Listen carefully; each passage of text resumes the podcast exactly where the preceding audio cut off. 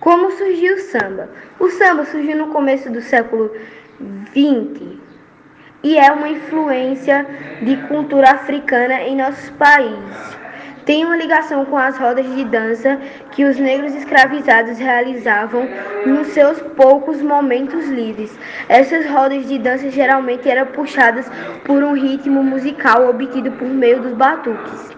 A história do samba. O samba é um gênero musical com origem na cultura africana presente em nosso país.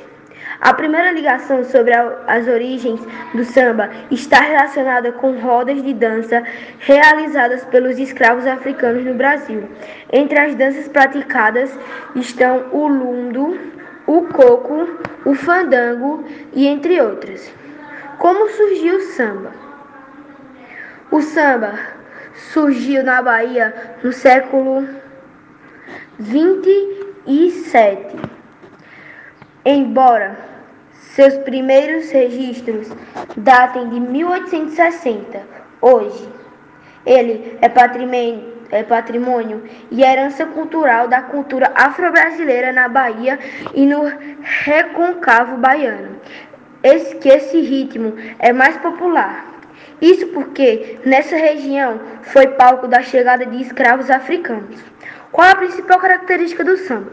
O samba é um gênero brasileiro com de uma ritma, rítmica africana com a marcha europeia e da melodia e expressividade também africana com a característica harmônica barroca europeia típico do estado da Bahia e Rio de Janeiro, para a seguir proliferar-se pelos fonográficos no Rio de Janeiro e São Paulo.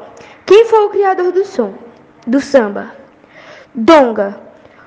Os historiadores estabeleceram que o marco da história do samba no Brasil foi, o composi foi a composição pelo telefone.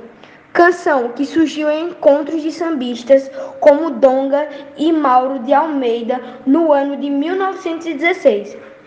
Em 27 de novembro, a partitura de música foi registrada no Departamento de Direitos Autorais da Biblioteca Nacional do Rio de Janeiro. Em nome de Ernesto Joaquim Maria dos Santos, o Donga, na época, um compositor de apenas 26 anos, o samba havia sido recebido naquele ano durante uma roda na casa de tia Ciata.